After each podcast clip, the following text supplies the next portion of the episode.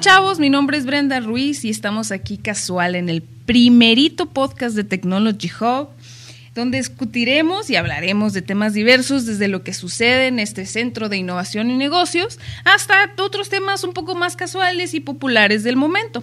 Quédate con nosotros y acompáñanos a conectar mentes. ¡Claro que sí!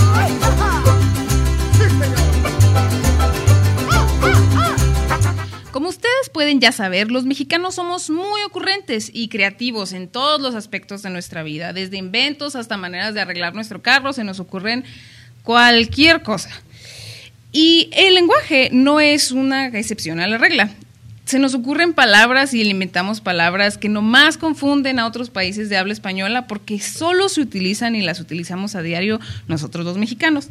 Ah, a estas eh, palabras se les denomina como mexicanismos eh, y se les dice así porque usualmente nacieron y se utilizan exclusivamente en México.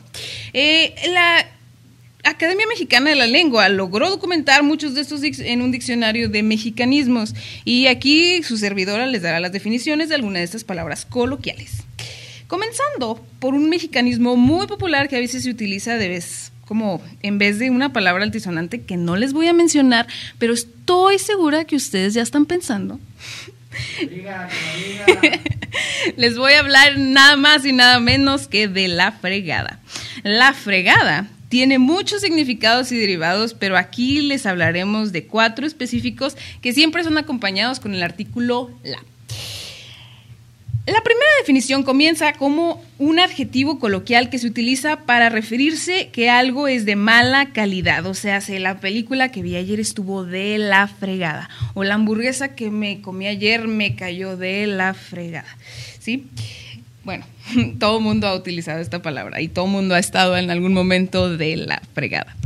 El la segunda significado que tenemos aquí es el adverbio, es un adverbio coloquial que se refiere que algo es de difícil consecución, o sea, se, es muy difícil darle seguimiento. Por ejemplo, se utiliza como conseguir una beca completa está de la fregada. O pedir que pavimenten mi calle está de la fregada, porque nunca se logra.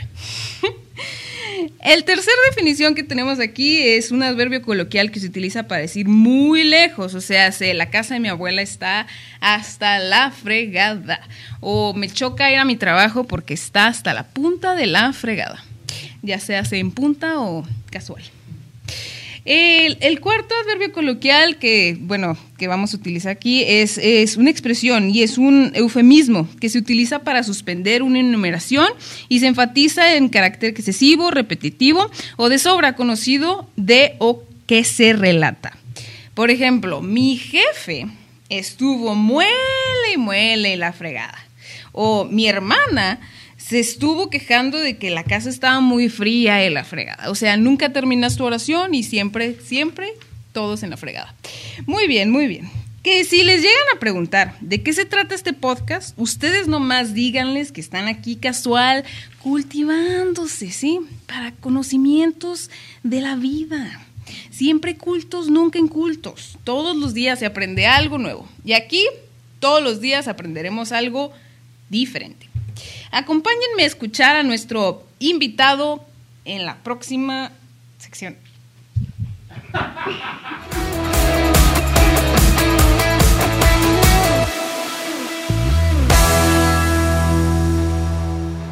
Estamos aquí casual y vamos a platicar un poco con nuestro invitado Luis Pegut. Pegut es un pilar en el ámbito artístico y cultural de la frontera, reconocido fotógrafo, documentalista y gestor cultural. Él ha hecho estudios específicos por la Facultad de Arte y Diseño de la UNAM, la Coordinación Nacional del INA y el Centro Nacional de las Artes. Actualmente es queridísimo director artístico de Jugarte, la cual es una plataforma cultural de Technology Hub que se dedica a fomentar y promover el arte transfronterizo. Bienvenido Luis, un gusto tenerte como primer invitado de aquí casual. ¿Cómo estás? Muy bien. Qué muy bueno. Bien con tu presencia, muy agradecido por este espacio que, que me estás otorgando. No, pues ya sabes, aquí siempre es bienvenido con nosotros en Aquí Casual. Eh, dándonos un clavado ah, para comenzar con esto, este, te voy a preguntar lo primero. ¿Cuántos años llevas aquí trabajando como fotógrafo en Ciudad Juárez? Mira, llevo poco más de 25 años en mi formación como, como fotógrafo, en, no nada más aquí en Ciudad Juárez, eh, sino dentro y fuera de Ciudad Juárez. O sea, ¿y en otros, en qué otros lugares has trabajado? Pues he trabajado en, en Estados Unidos, he trabajado en el interior del país y donde me contraten ahí voy. no, sí, pues a mí también. Oye, y bueno, te quería preguntar, este, ¿qué tipo de fotografía es la que tú haces? O sea, ¿es artística, es de moda o qué tipo? A ver. Mira, yo me dedico, yo trabajo la fotografía en múltiples vertientes, pero mi especialidad es la fotografía artística, periodística, documental y escénica. Ese es mi mero mole, estas vertientes que te digo, porque es en lo que donde, como dicen, donde nada mejor el pez, pues ahí es donde yo nado mejor. Oye, me mencionabas que tú eres, tú eres un documentalista, te consideras como un documentalista. ¿Nos puedes explicar poquito de qué, qué significa ser un documentalista? Sí, claro, claro. Mira, un fotógrafo documentalista es aquel que se encarga de, de registrar y de informar a través de la fotografía los sucesos sociales, culturales, políticos que acontecen en la humanidad. Mm. Ese es un fotógrafo documentalista, el que está documentando, registrando a través de la fotografía ese tipo de sucesos. Y de ahí se derivan muchos tópicos, ¿no? Por eso te decía que yo he nado mejor dentro de estas vertientes de la fotografía artística, periodística y documental, porque es donde prácticamente me he formado. Sí, abarco otras como la fotografía industrial, la fotografía médica, eh, la fotografía de publicidad. Eh, incursioné muchos años al principio de mi carrera en la fotografía de moda, pero básicamente mi formación y mi inspiración es esta, eh, actuar como un fotógrafo documentalista. No, y yo me imagino que con 25 años aquí, qué no historias te sabrás, ¿eh? No, que, que, de verdad, qué suave, qué suave. Eh, oye, y bueno, me, me dio la curiosidad de pues, ¿qué fue lo que te atrajo a la fotografía? ¿Desde cuándo empezaste? ¿Cómo, cómo fue que, que, fuiste a dar a, ese, a esa disciplina? A mí la fotografía me gusta como desde los 13 años. Desde que yo empecé a ver qué era lo que me gustaba cuando empiezas a crecer, ¿no? Y empiezas a tomar como tu propia formación y, tus propios estímulos como persona. Dices, ¿qué quiero ser? ¿Qué quiero ser? Pero luego te dicen, no, estudia esto, estudia lo otro y que mejor haz, una carrera más formal. Pues sí, sí, vas viendo y vas caminando esos renglones de la vida, pero llegó un momento en que cuando ya decidí que verdaderamente que quería ser un ser humano feliz, entonces decidí que me iba a preparar dentro de la fotografía porque es lo que me ha gustado, porque es de lo que vivo y es con quien me casé hace 25 años. Entonces dicen que el amor lo tienes que alimentar para que perdure y pues yo todos los días de la vida salgo a tomar fotografías, todos los días sigo aprendiendo, no he terminado de aprender y te voy a decir una cosa, no me va a alcanzar la vida para aprender todo lo que el mundo de la fotografía te ofrece. No, pues qué suave, la verdad es que todos, todos buscamos esa pasión, ¿no? Que nos, que nos haga feliz en nuestro trabajo y que trabajemos en lo que nos haga feliz. El ser humano tiene que aprender a decidir y a tomar la decisión de su propia vida y saber qué es lo que lo hace feliz, porque lo que te hace feliz indiscutiblemente te hace mejor ser humano. Palabras sabias de aquí Luis Pegut para todos nuestros oyentes. Pues bueno, no, este, qué interesante. Eh, oye, pero bueno, también me habías comentado que eres gestor cultural. Yo quiero saber cómo diste el salto de fotografía a gestor cultural. ¿Cómo, cómo fue que se dio esa conexión? Pues se tenía que dar, como que casi, casi fue obligatorio, ¿no? ¿Por qué? Porque cuando te conviertes en un creador, en un autor, eh, te das cuenta que tus proyectos tienen que salir a la luz y que tienes que que, asumir una responsabilidad, como en mi caso como fotógrafo, ¿no? Yo empecé a realizar proyectos, eh, exposiciones fotográficas, proyectos que fueran vinculados a, documentar algún suceso eh, social en la frontera y dices tú, bueno, pues ya lo tengo, pues ahora voy a mostrarlo al público, lo voy a dar a conocer. Hay que hacer una exposición, hay que invertir en esto, hay que invertir en, invertir en otro, hay que realizar procesos creativos en todo este tipo de, de la formación y te das cuenta que te tienes que capacitar como un gestor cultural. ¿Para qué? Para que aprendas a hacer proyectos ejecutivos que te faciliten y te habiliten para bajar recursos, ya sea recursos federales o, recursos privados, tanto a nivel nacional como a nivel internacional, para que puedas también solicitar becas que te vayan ayudando a tu formación, tanto como creador como a nivel profesional. Entonces, te tienes que volver un gestor cultural para, para ver en dónde vas a encajar. Y esto fue muy, muy, muy sustantivo para mí, el volverme gestor cultural, porque me, me abrió una gama muy grande para involucrarme en otras disciplinas del arte como gestor cultural. Y aparte te dio de comer, ¿verdad? Porque sí, claro, por supuesto.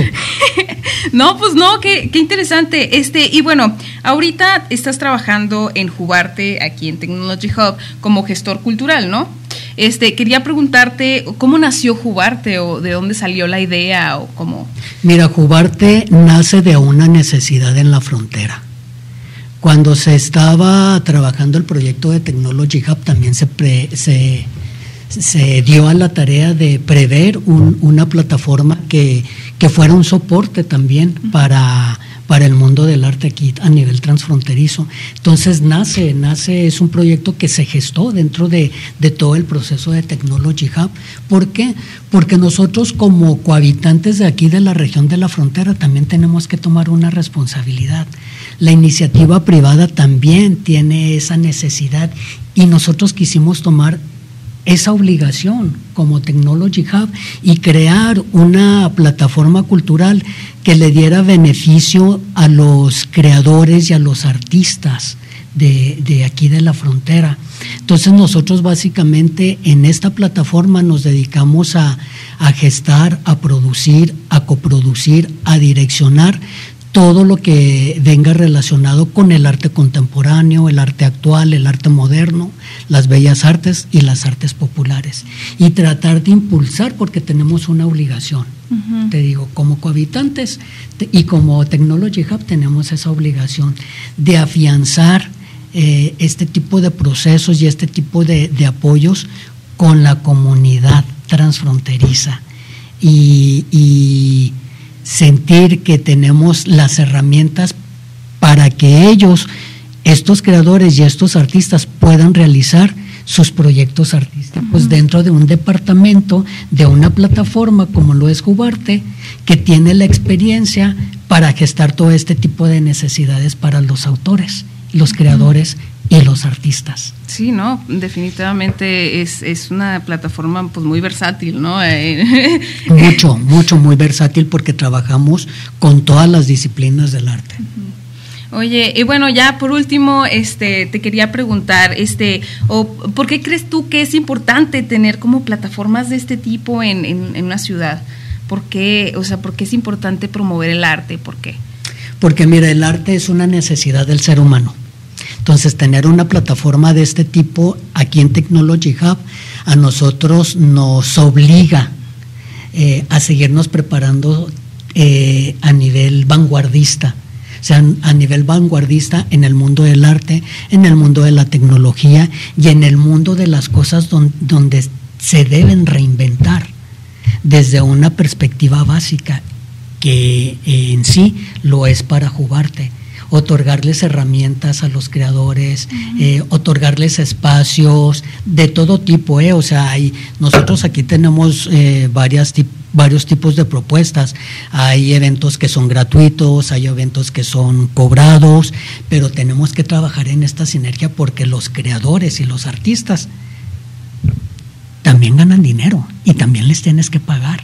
y, también tienen sus necesidades y nosotros tenemos que aprender a que, a que junto con nosotros tienen que entrar en esa dinámica, que tenemos que profesionalizarnos todos los días para que el trabajo que ellos están haciendo y el que nosotros estamos ah, haciendo tengan una conexión que pueda tener un impacto no solamente en Ciudad Juárez, sino a nivel transfronterizo, a nivel nacional y a nivel internacional.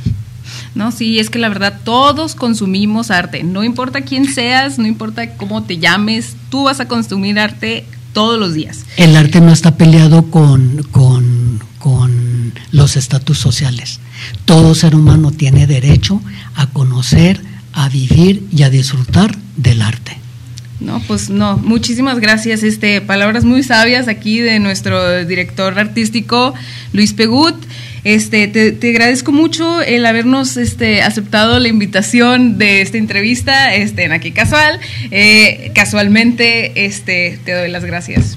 Al contrario, yo les agradezco a ustedes que se tomen este tiempo para que podamos divulgar lo que son las necesidades eh, que tiene una comunidad y sobre todo eh, darles una herramienta como, como el arte.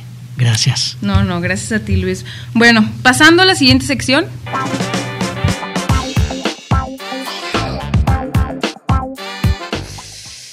Por último, Hubits me lleva la fregada. No, no se crean, no. Estamos aquí en la última sección y me gustaría discutir con ustedes un par de términos que se utilizan hoy muy de moda.